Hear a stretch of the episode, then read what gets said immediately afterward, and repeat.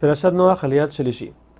Durante el diluvio, las aguas crecieron 15 amot, 7 metros y medio, por encima de las montañas.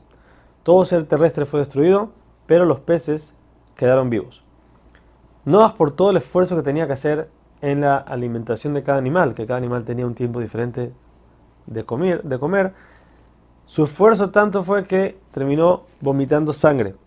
No solo eso, sino que una vez tardó en darle de comer al león, el cual le pegó y lo dejó cojo. Después de esto, Hashem recuerda a Noah y a los animales cómo estos animales fueron fieles a sus parejas antes del diluvio, cómo se cuidaron de lo que dijo Hashem en el arca y por eso trajo un viento que detuvo la lluvia. Ahora, el diluvio empezó el día 17 de Heshvan. 40 días duró, duró, la lluvia que cae el 27 de Kislev. En ese momento el agua empezó a bajar a los 150 días, que sería ya el primero de Sivan.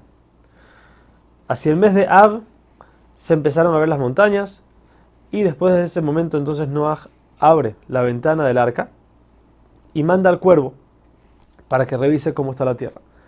Este, pensando que Noah quería que él se muera y quedarse con su pareja, solamente le dio vueltas al arca, o sea que no salió a ningún lado.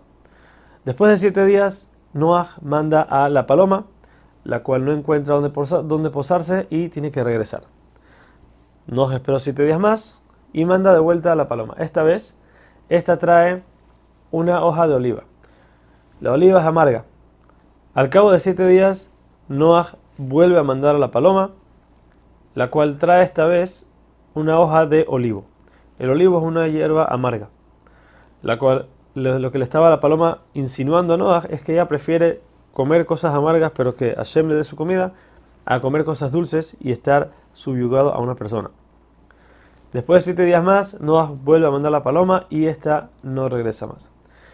El 27 de Heshvan se seca la tierra exactamente un año. Aún que empezó el 17 y terminó el 27, sabemos que el año lunar tiene 354 días, el año solar 365. O sea, son 10 días más.